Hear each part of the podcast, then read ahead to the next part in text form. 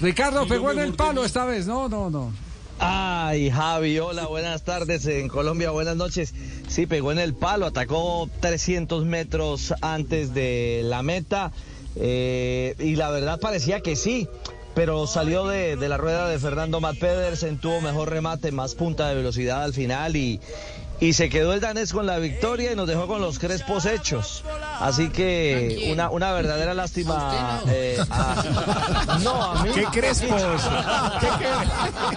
No me imagino a Richie Crespo, no me lo imagino. Eso es un, es un déjà vu, es un déjà vu. Pero ¿saben qué?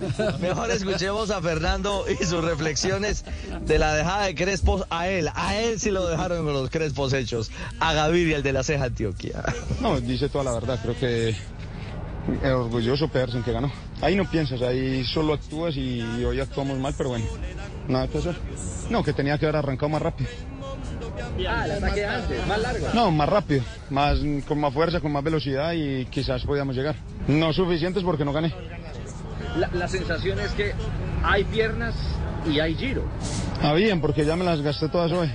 Eh, quedé muerto, pero bueno, es, es a lo que vinimos a, a hacer, a dar todo lo que tenemos en cada día al sprint. Hoy, hoy en realidad queríamos ganar, queríamos, sufrimos bastante en la subida, logramos pasar cerca y al final no se nos dieron las cosas, pero bueno, creo que me voy contento porque la etapa fue linda y, y hicimos lo que teníamos, no, no me quedé con nada en las piernas. Pero no me voy a Bueno, no se entregar. quedó con. Voy a, con- hacer, ah, voy a hacer lo mejor de mí, voy a seguir intentándolo.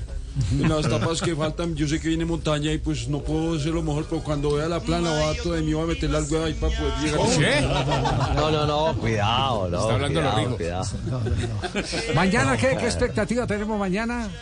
Uy, Javier, J, mañana el gran sazo, mañana montaña pura, Mañana primer gran reto. para arriba, ¿eh? Eh, Mañana empieza exactamente.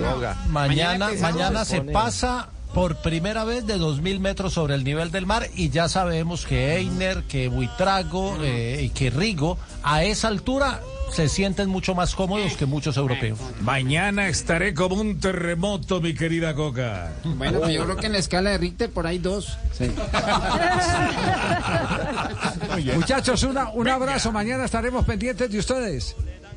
Gracias, Javi. Mañana 6 de la mañana por HD2 y el Giro por Caracol. Y 8 y 15 en la pantalla de Caracol Principal. Y por supuesto con Rubencho y todo el equipo Blue Venga.